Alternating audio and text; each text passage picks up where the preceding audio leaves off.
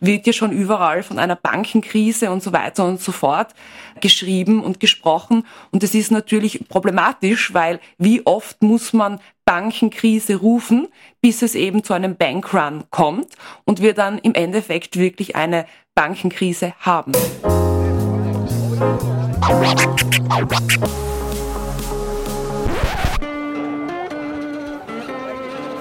Liebe Hörerinnen und Hörer, herzlich willkommen im Zack Zack Nachtclub. Jeden Donnerstag ab 22 Uhr machen wir die Nacht zum Tag. Ungezwungen, persönlich und mit Open End. Schön, dass ihr heute dabei seid.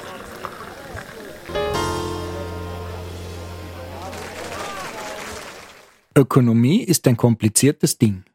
Mittendrin stehen die Banken, die mit ihrer Tätigkeit für den Schmierstoff der Wirtschaft sorgen. Sie kümmern sich um das Geld. 2008 hatten wir die berühmte Finanzkrise. Nach dem Zusammenbruch der US-Bank Lehman Brothers kam es zu weltweiten Verwerfungen im Finanzsystem. Die Krise konnte nur durch den Einsatz von viel Staatsgeld in den Griff bekommen werden. 11 Milliarden hat Österreich für die Bankenrettung damals ausgegeben. Umgerechnet ungefähr 1300 Euro pro Kopf. Jetzt ist schon wieder etwas passiert. Zuerst ging die Silicon Valley Bank Konkurs und musste in den USA gerettet werden. Dann traf es in unserem Nachbarland die Credit Suisse, die in einer Hauruck-Aktion mit der UBS zusammengelegt wurde.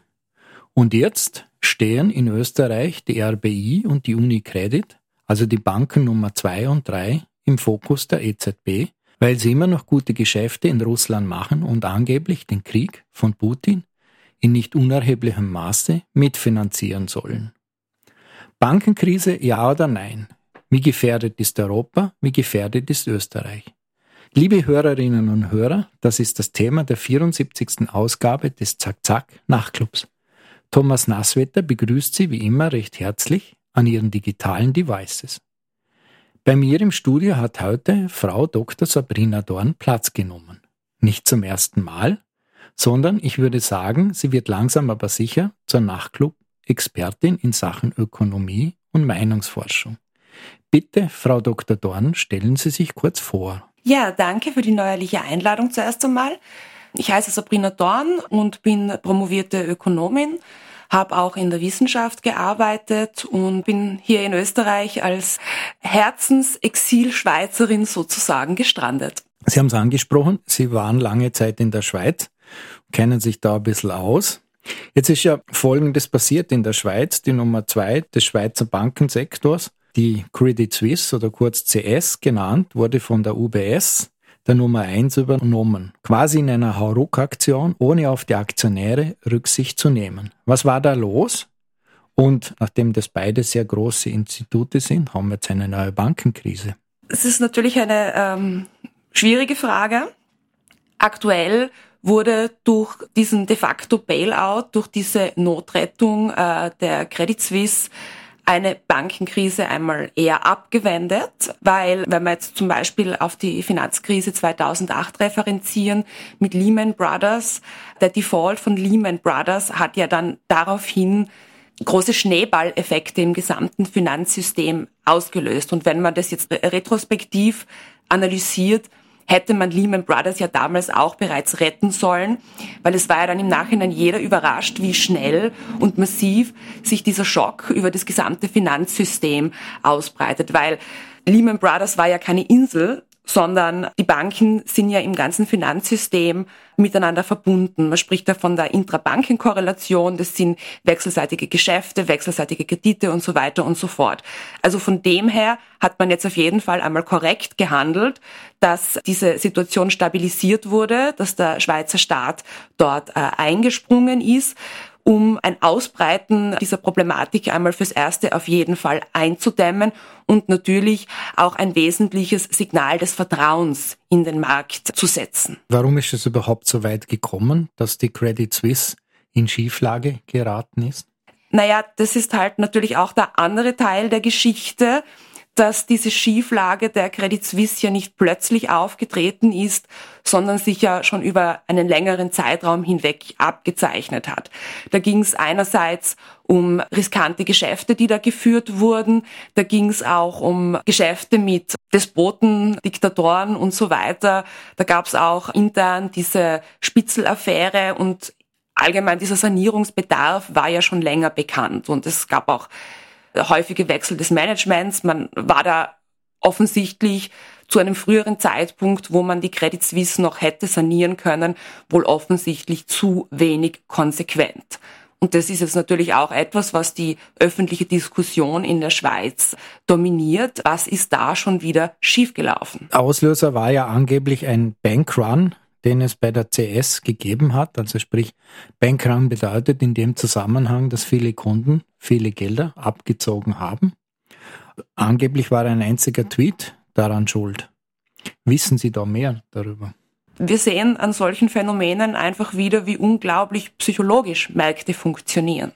Dass gewisse Signale menschliches Verhalten beeinflussen und menschliches Verhalten dann wiederum eine Krisensituation eskalieren kann. Das ist ja auch jetzt, wenn man in Bezug auf diese Notrettung der CS die Medienberichterstattung verfolgt, wird ja schon überall von einer Bankenkrise und so weiter und so fort geschrieben und gesprochen. Und das ist natürlich problematisch, weil wie oft muss man Bankenkrise rufen, bis es eben zu einem Bankrun kommt und wir dann im Endeffekt wirklich eine Bankenkrise haben.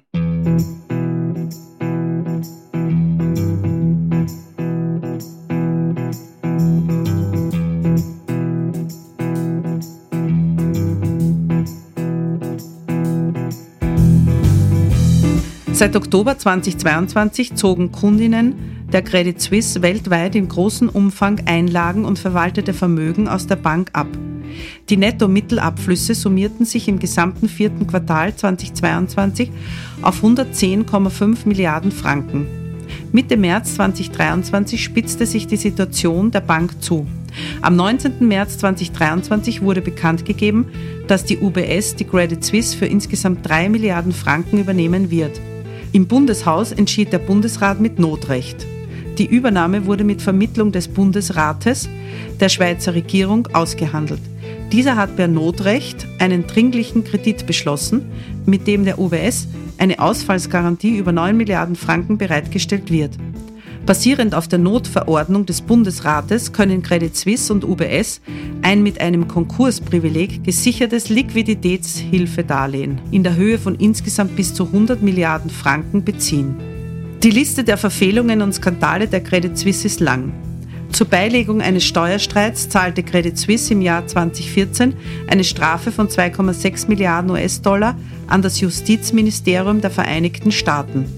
Angeblich hätten Bankmitarbeiter in 22.500 Fällen Kunden geholfen, Finanzmittel in Höhe von 7 bis 10 Milliarden US-Dollar vor der Steuerbehörde der Vereinigten Staaten zu verstecken.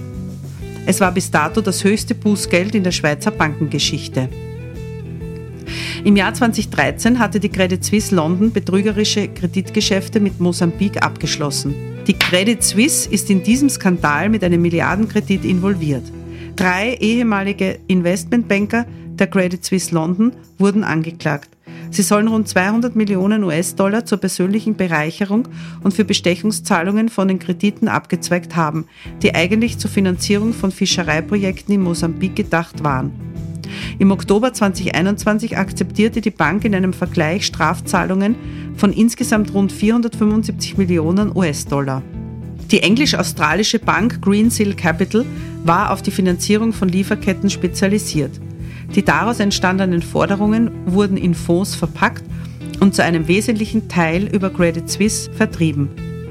Da sich die Finanzierungsgeschäfte der Greensill Capital auf wenige KundInnen beschränkte, befürchtete der japanische Kreditversicherer Tokyo Marine ein Klumpenrisiko und entschied, die am 1. März 2021 auslaufende Versicherungspolice nicht weiter zu verlängern.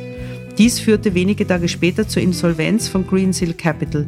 Credit Suisse musste die gemeinsam betriebenen Fonds abwickeln und blieb auf erheblichen Verlusten sitzen. Im Juli 2021 wurde bekannt, dass die Bank rund 5 Milliarden Franken verloren hat, weil sich der Hedgefonds Archegos verspekulierte. Der CEO Thomas Gottstein und die vormalige Risikochefin Lara Warner seien es kurz bevor die Archegos-Katastrophe ihren Lauf nahm, über den Kunden und die Risikopositionen in der Höhe von rund 20 Milliarden Dollar informiert worden. Im Februar 2022 wurden Daten von 30.000 KundInnen der Credit Suisse an Journalisten der Süddeutschen Zeitung übermittelt. Nach Auswertung wurde offengelegt, dass unter den KundInnen auch kriminelle, umstrittene Staatschefs und korrupte Beamtinnen waren. Obwohl Schweizer Banken laut Gesetzgebung keine Gelder, die aus kriminellen Geschäften stammen könnten, annehmen dürfen. Im Oktober 2022 schloss Credit Suisse einen Vergleich mit französischen Behörden und stimmte einer Geldstrafe in Höhe von 238 Millionen Euro zu. Credit Suisse war vorgeworfen worden, zwischen 2005 und 2012 Kundinnen in mehreren Ländern bei der Vermeidung von Steuerzahlungen geholfen zu haben. Mit der Strafzahlung sei kein Schuldeingeständnis verbunden.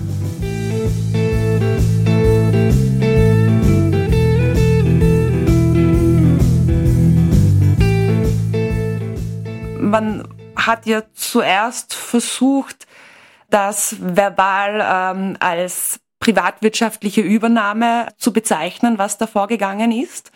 Aber de facto ist es ein Bailout. Das heißt, eine andere Institution, in dem Fall eben einerseits die, die äh, UBS, aber gestützt natürlich durch Mittel des Schweizer Staates, hat da einspringen müssen, um die Situation zu stabilisieren. Also es ist jetzt kein privatwirtschaftlicher Vorgang in dem Sinn, dass jetzt aus wirtschaftlichen Gründen zwecks Profitmaximierung die UBS äh, die Credit Suisse übernommen hat. Also es ist sicher auch eine Belastung für die UBS jetzt.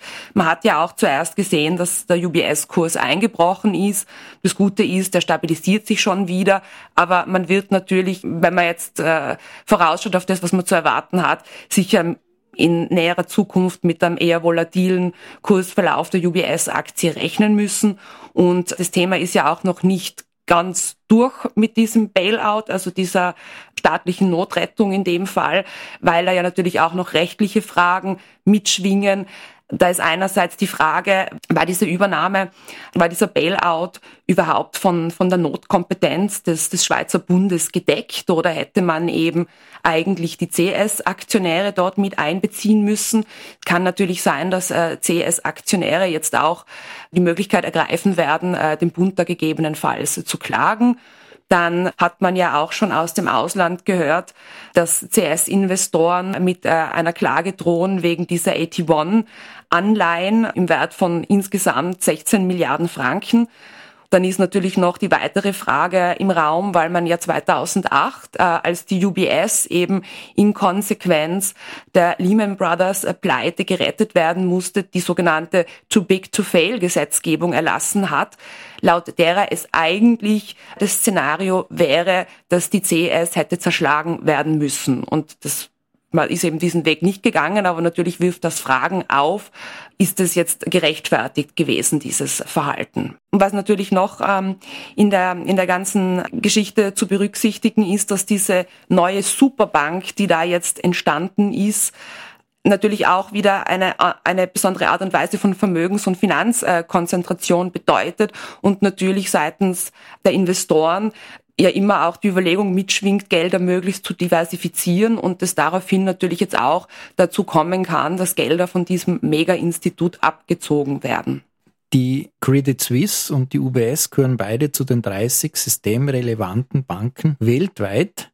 Vielleicht kurz, was bedeutet in dem Zusammenhang weltweit systemrelevant? Ja, das war ja in der Aufarbeitung eben der Finanzkrise 2008 hat man eben eine Liste von 30 Banken festgelegt, die eben als systemrelevant, sprich als too big to fail bezeichnet wurden wenn man sich eben die Lehman Brothers Geschichte anschaut, Lehman Brothers wurde ja auch als too big to fail eingestuft und man hat ja gesehen, dass der Default einer solchen Bank eine äh, Katastrophe im gesamten Finanzsystem auslösen kann. Und das ist natürlich jetzt vielleicht nicht unbedingt das wahrscheinlichste Szenario, aber es schwingt auch noch irgendwo mit, dass wenn diese neue Superbank, ähm, bestehend eben aus UBS und Credit Suisse, defaultet, dass das natürlich eine Finanzkatastrophe von im Grunde apokalyptischem Ausmaß auslösen könnte. Also wenn jetzt schlimmste Fall eintritt und praktisch dieses, diese, dieser Bailout der Credit Suisse die UBS mit in den Abgrund reißt. Also das wollen wir uns äh, nicht vorstellen, was das bedeuten würde. Laut der deutschen Commerzbank hat die Finanzkrise 2008, also den Steuerzahler weltweit, muss man sagen, circa 10 Billionen Dollar oder 10.000 Milliarden Dollar gekostet. Und allein die Europäer mussten rund, die Summe ist jetzt etwas umstritten, 3000 Milliarden stemmen. Jetzt läuft es schon wieder darauf hin, dass mit dieser Übernahme Verluste sozialisiert werden und sozusagen die Banker dann trotzdem ihre Boni. Okay, da wurde jetzt vielschichtiges angesprochen. Ich möchte zuerst einmal dabei ansetzen, dass es bis zu einem gewissen Grad durchaus Sinn machen kann, mit gutem Geld schlechtes Geld zu retten, aber natürlich ab einem gewissen Punkt dann gutes Geld quasi schlechtem Geld hinterhergeworfen wird. Man kann sich das System so vorstellen wie eine Lawine wenn man jetzt an, an eine Lawine denkt, da fährt irgendjemand oben am Berg unbedacht und löst ein kleines Schneebrett aus. Und dieses kleine Schneebrett, das da ausgelöst wurde, das sammelt dann immer mehr Masse an, immer mehr Schnee. Die Lawine wird immer und immer größer. Und wenn sie im Tal unten ist, richtet sie eine verheerende Katastrophe an. Und wenn man jetzt sich überlegt, in dem Beispiel mit der Lawine, wie würde ich diese Lawine am besten aufhalten mit möglichst minimalem Aufwand. Wo stelle ich da in dem Szenario vom Schneebrett oben bis zur fatal verheerenden Schneemasse im Tal unten am besten die Lawinenverbauung auf? Und da ist die Antwort natürlich, ja, möglichst weit oben unterhalb des Schneebretts, wo diese ganze Lawine noch nicht so viel Masse hat ansammeln können, dass sie wirklich etwas Schlimmes verursachen kann. Wenn ich natürlich diese Lawinenverbauung erst knapp vor dem Tal anbringen möchte, würde das natürlich eine wesentlich massivere, größere, kostenaufwendigere Lawinenverbauung erfordern. Und dieses Beispiel lässt sich von der Logik her eben sehr gut auf diese ganze Banken- und Finanzkrise, möchte ich nicht sagen, aber auf diese Problematik anwenden. Wenn natürlich sofort Banken gerettet werden, dann ist die Wahrscheinlichkeit, dass sich diese finanzielle Schieflage auf das ganze System ausbreitet, wesentlich geringer. Und das war natürlich in der Retrospektive der äh, Lehman Brothers Pleite das große Problem. Man konnte sich das damals, konnte sich das nicht vorstellen, dass das wirklich sich einen derartigen Schneeballeffekt auslöst im gesamten System. Also handelt man in Bezug auf die Learnings aus der Lehman Brothers Pleite, aus der Finanzkrise 2008, eigentlich reflektiert und vermeidet diese Verfehlungen von damals. Das, das kann man schon mal jetzt positiv sagen. Natürlich, und das ist immer das Problem, Privatisierung von Gewinnen und Vergemeinschaftung von Verlusten. Das löst ja auch in der Schweiz jetzt eine sehr große Diskussion aus, wie Manager Gehälter und Boni in Höhe von 90 Millionen Franken im Jahr lukrieren können und dann aber hinter sich sozusagen ein, ein derartiges Schlachtfeld hinterlassen man sieht ja auch jetzt in der Schweizer Diskussion, dass man wirklich sehr auf Aufarbeitung konzentriert ist, dass man ja auch eine sehr äh, konstruktive und positive Fehlerkultur an den Tag legt und das diskutiert man natürlich.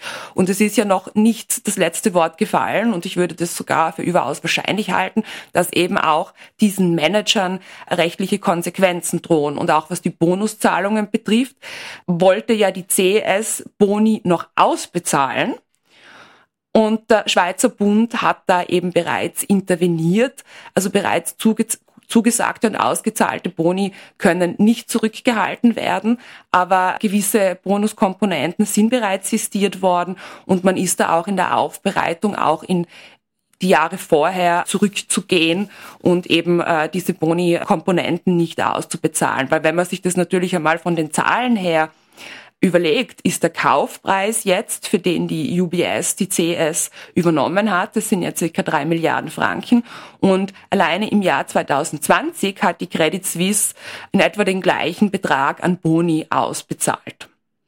Und für eben das Jahr 2022 steht immer noch eine Milliarde an, an Boni im Raum. Jetzt muss man vielleicht dazu sagen, diese Boni würden ausbezahlt werden für einen Verlust, den die Credit Suisse ausgewiesen hat von über drei Milliarden Franken. Eben die Entkopplung von Gewinnstreben und für, für den Gewinn äh, auch etwas leisten zu müssen, ist da natürlich höchst problematisch und wird eben noch zu Diskussionen führen. Es ist natürlich auch ein anderer Aspekt, wenn natürlich Einzelpersonen alleine so viel Verantwortung tragen müssen, sprich deshalb auch äh, so viel Macht haben, dass diese, diese Konstruktion per se natürlich fehleranfällig ist. Vielleicht müssten solche Entscheidungen einfach auch kollektivistischer getroffen werden. Natürlich wieder in Abwägung zu dem, dass das Management dann halt auch nicht handlungsunfähig sein darf, um in gewissen Situationen schnell handeln zu können. Aber eben so viel Verantwortung in den Händen von Einzelpersonen, ja, ist schwierig. Hat bei der Credit Suisse die Kontrolle versagt? Ich glaube, das kann man mit einem eindeutigen Ja beantworten, weil eben, um wieder zurückzukommen, auch auf diese Liste mit den 30 systemrelevanten Banken, was damit ja auch verbunden ist, sind erhöhte Eigenkapitalanforderungen, erhöhte Anforderungen bezüglich Sanierung und Geschäftsführung und wenn man sich das jetzt so ansieht, dann scheint da irgendwo die Kontrolle versagt zu haben, dass man jetzt einfach mit einer Haruk-Aktion, die trotzdem immer noch sehr viel Geld kostet, die CS praktisch hat Not retten müssen, anstatt dass man da bereits eben früher äh, konsequenteres Verhalten gezeigt hat, weil, wie bereits erwähnt, die dubiosen Auslandsgeschäfte der Credit Suisse waren ja schon länger bekannt. Es gab da ja auch Probleme mit US-Behörden, weil die Credit Suisse äh, anscheinend US-Bürgern bei der äh, Steuerhinterziehung, Steuervermeidung geholfen hat. Es gab im Haus eine Spitzelaffäre. Es gab einen Mitarbeiter, der einfach so auf Kundengelder zugreifen konnte um private Verluste abzudecken. Also da waren eigentlich schon, schon genug Alarmzeichen im Raum. Was da natürlich dann auch noch interessant ist, dass die Credit Suisse ja noch für das Jahr 2022 ein äh, positives Bilanztestat bekommen hat. Wenn man jetzt etwas genauer in die Prüfberichte auch reinschaut, hat zumindest PwC gewisse Warnzeichen im Prüfbericht erwähnt gehabt, dass es da Probleme geben könnte. Offensichtlich wurden diese Warnzeichen nicht ernst genommen, nicht stark genug herausgehoben vielleicht auch. Es stellt sich natürlich dann auch wieder die Frage einfach im Bereich Risikomanagement, Risikomanagement in Bezug auf gewisse Daten, die da als wahr oder aussagekräftig interpretiert werden das Risiko, dass gewisse Daten geschönt sind oder nicht das tatsächliche Bild äh, der Geschäftslage wiedergeben. Da gibt es jetzt, glaube ich, sehr, sehr viel äh, Diskussionsstoff dazu, ja.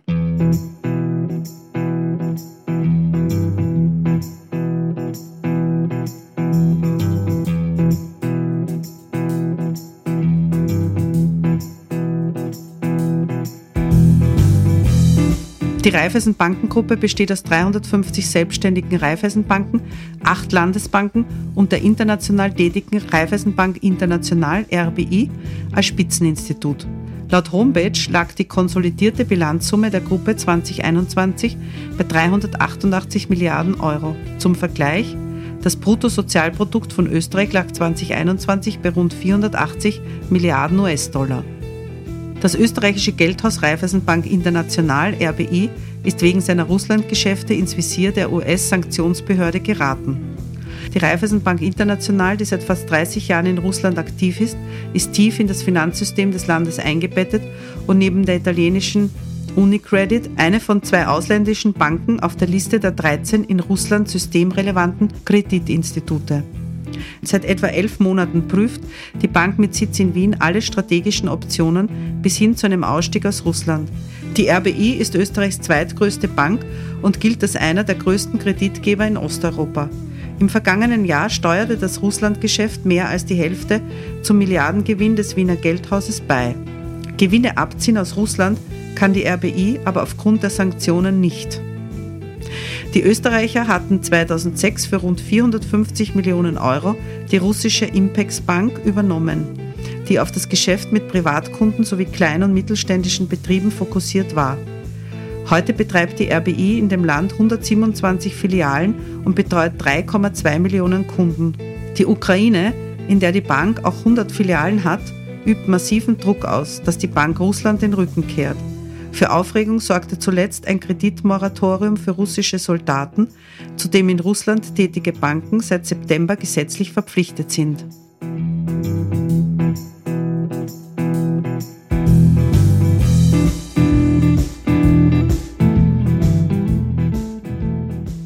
Wenn man sich ähm, den Reifeisensektor ansieht und dabei eben auf die RBI blickt, also das Zentralinstitut der Reifeisenbanken, da gibt es ja gewisse problematische Verbindungen zu Russland, die jetzt auch schon länger bekannt sind, wo auch schon äh, seit längerem die Aufforderung besteht, dass sich eben gerade die Raiffeisen und eben auch die Unicredit, aber in ähm, noch größerem Ausmaß scheint da einfach die Raiffeisen verwickelt zu sein, sich aus diesen Russland-Geschäften zurückzieht. Gerade um da ein paar Fakten dazu zu nennen.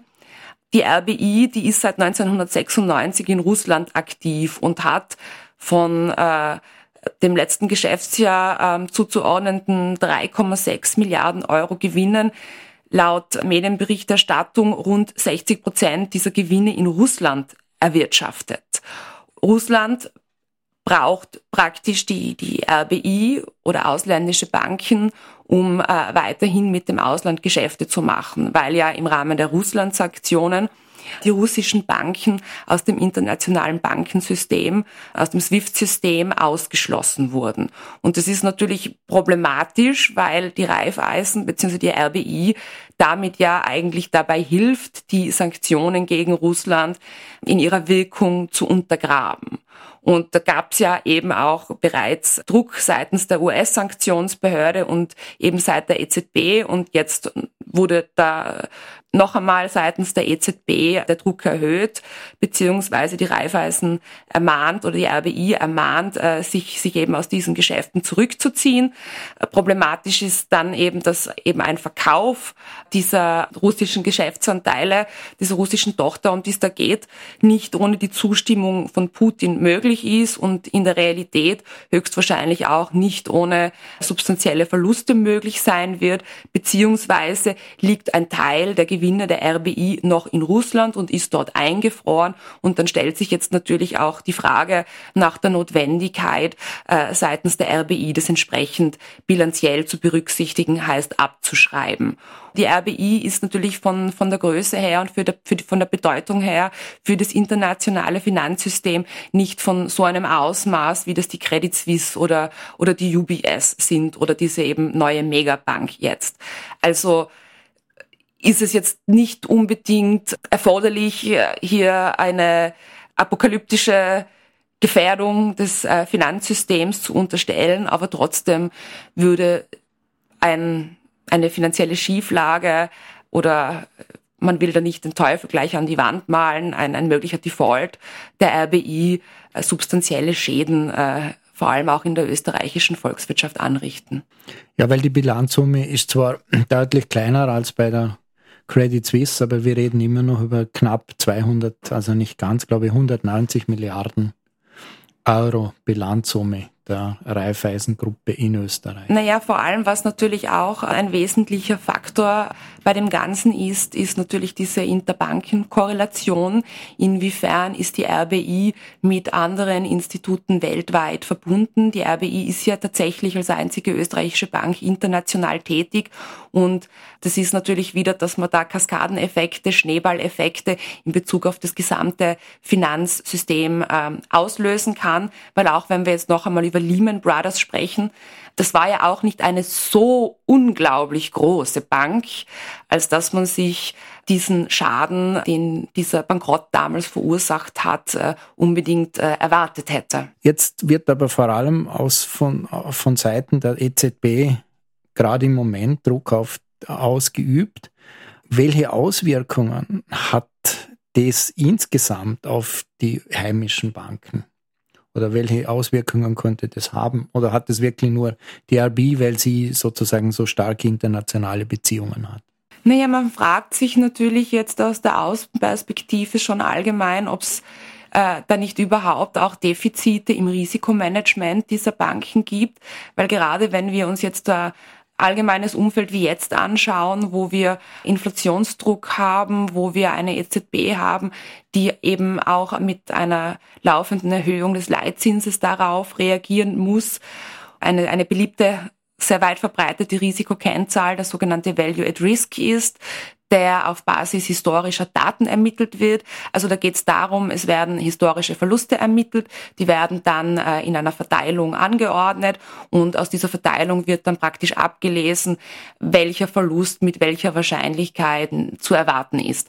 Wenn wir jetzt natürlich auf historische Daten referenzieren, die aus einer Zeit stammen, in der eben keine derartigen Extremereignisse im globalen Umfeld stattfinden, dann sagt einem eigentlich der Hausverstand, dass es sehr wahrscheinlich ist, dass man dadurch das tatsächliche Risiko nicht adäquat abbildet in eben einem sehr verrückten Marktumfeld insgesamt. Und es stellt sich natürlich dann auch die Frage, inwiefern eben dieses Instrument des Stress-Testings, also um das kurz zu erklären, da äh, wird einfach eben eine Stresssituation simuliert für die Geschäfte der Bank, äh, für den Balance Sheet, für die Bilanz der Bank und man schaut dann, was in diesem Szenario passiert.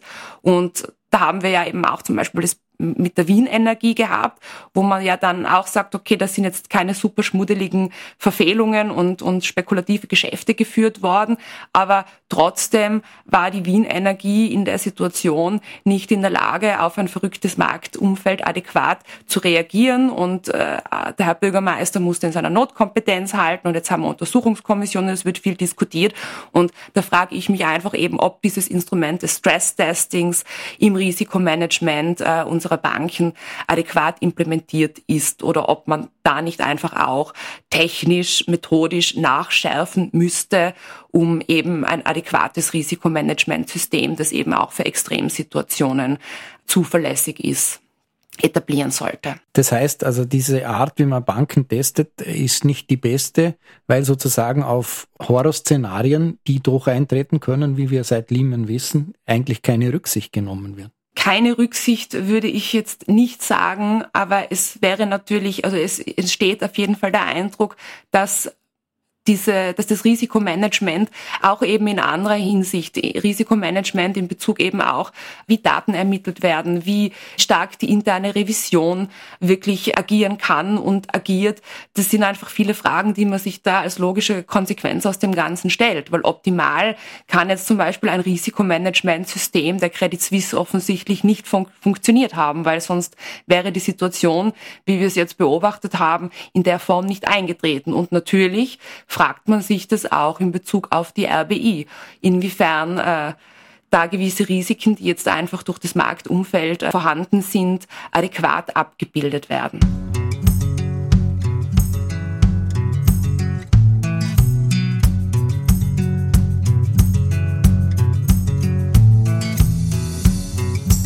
Dann kann man sich auch fragen, wie in Zukunft die traditionell wirtschaftsfreundliche und wirtschaftsliberale Politik der Schweiz aussehen kann, wenn so offensichtlich wird, dass in gewissen Teilen der Wirtschaft Gewinne privatisiert und Verluste dem Staat übertragen werden. Wer immer sich in Zukunft traut, hohe Löhne und Boni bei Finanzinstituten und anderen Firmen zu verteidigen, weil man damit die Besten holen kann, wird nur Gelächter ernten. Urs Leuhardt, Schweizer Journalist, in einem Kommentar im Schweizer Fernsehen. Damit hat er natürlich nicht ganz unrecht, weil auch wenn man hört, 90 Millionen Franken, dass das jemand im Jahr verdienen kann oder solche Beträge, dann ist das äh, ja unvorstellbar, zum Beispiel für einen Menschen äh, wie mich. Und äh, natürlich hat man aber auf der anderen Seite das Problem, wenn jetzt der Manager einer Bank, die mit derartigen Milliardenbeträgen jongliert, jetzt äh, gleich viel verdienen würde wie, wie, wie ein Straßenbahnfahrer in Zürich, wäre das natürlich auch wiederum eine sehr problematische Anreizstruktur und würde vielleicht noch mehr den Anreiz schaffen, sich selber aus den Geschäften der Bank zu bereichern und eben zu unrechtmäßigem Verhalten. Das ist halt wiederum der andere Aspekt. Aber selbstverständlich, und da möchte ich die Schweizer jetzt auch wieder mal für ihre positive Kultur in der Aufarbeitung von Problemen wirklich loben, wird man sich diesbezüglich etwas überlegen müssen und eben vor allem auch in die Richtung, inwiefern das überhaupt adäquat ist, inwiefern das überhaupt verantwortungsvoll ist, dass hier Einzelpersonen derartig viel Macht haben, um Entscheidungen für sehr viele Menschen in gewissem Sinne eigentlich für, für, für die Volkswirtschaften dieser Welt zu treffen.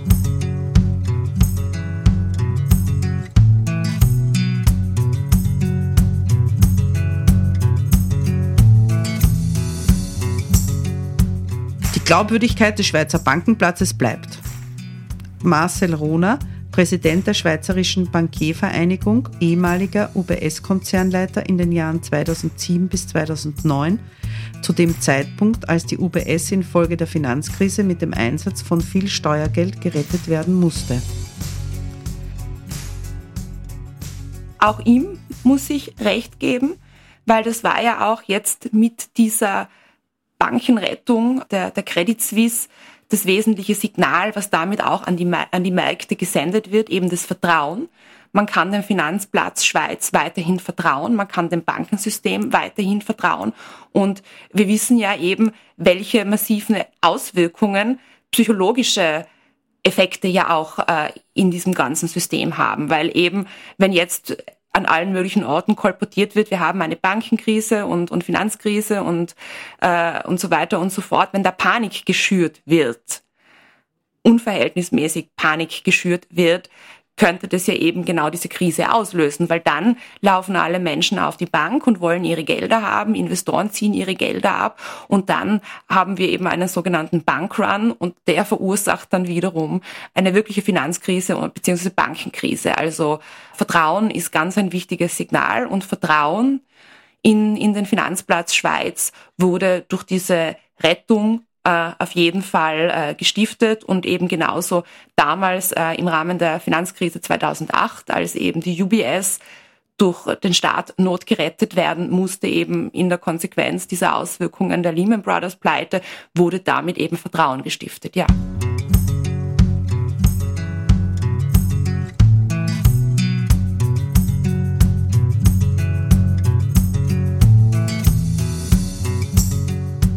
Systemrelevante Schuldner hat man im Zuge der Finanzkrise erfolgreich glauben gemacht, dass sie ganze Berge von Geld ungestraft versetzen können.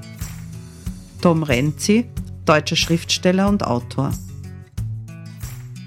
Ja, auch dieser Eindruck ähm, bestätigt sich in der bisher noch nicht sehr vollständigen, aber durchaus äh, vorhandenen Aftermath dieser CS-Krise, weil eben natürlich im Vornherein es viele Warnsignale gegeben hätte, wo man schon früher hätte intervenieren können, um die CS noch zu retten. Der Sanierungsbedarf der CS war bekannt, eben die, die äh, dubiosen Geschäftspraktiken, äh, Versagen bei der internen Revision, Risikomanagement, das war ja alles bekannt.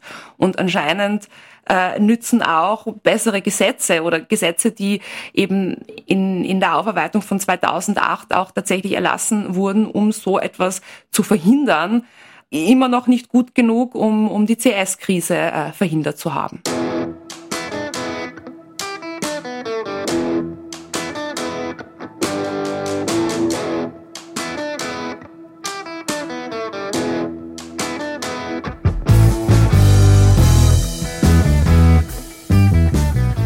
Wir einmal zusammen.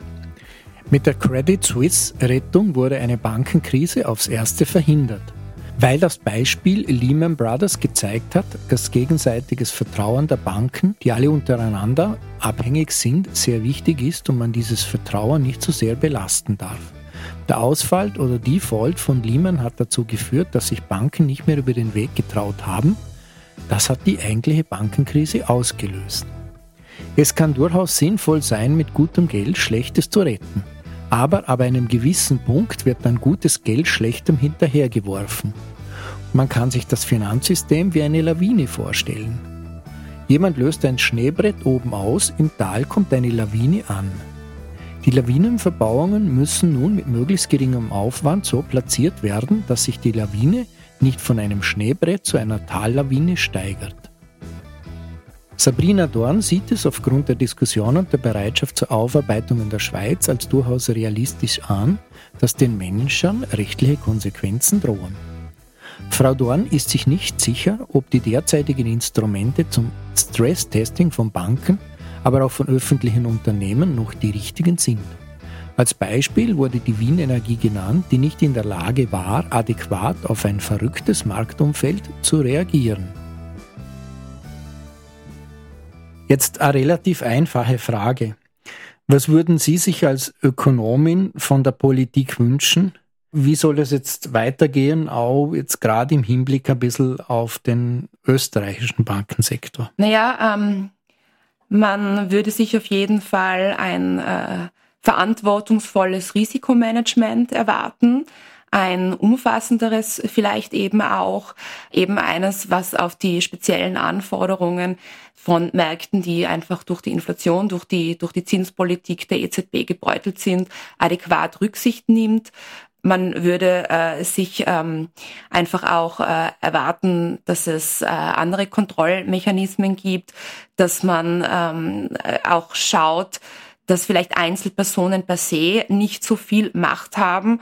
Und natürlich möchte ich in dem Sinn auch an die Manager dieser Banken appellieren, hier äh, nicht allzu stolz zu sein und nicht das eigene Ego über alles zu stellen, sondern eben verantwortungsvoll zu handeln und wenn sich Risiken einstellen, die zu Problemen führen könnten, auch rechtzeitig zu handeln und solche Dinge nicht eben auszusitzen und hinauszuzögern, weil wir wissen ja, und das ist wirklich das Erkenntnis eben aus der Finanzkrise 2008 und jetzt eben auch äh, in der Geschichte mit der CS, je früher man handelt, desto größer ist die Wahrscheinlichkeit, dass man eine Katastrophe, die sich dann aber eben auf alle, auf die gesamte Volkswirtschaft auswirkt, abwenden kann. Müssen da neue Instrumente geschaffen werden, damit man diese Dinge früher erkennen kann oder gibt es die schon und sind die nur nicht implementiert? Die akademische Disziplin, die sich damit befasst, die ist so wie meistens in allen Dingen weiter vorne als die Praxis und natürlich äh, stellt die Praxis auch andere Anforderungen und, und hat, lässt nicht Raum und Zeit und ist auch nicht der richtige Ort für akademisches Fachsimpeln über Risikomanagementsysteme.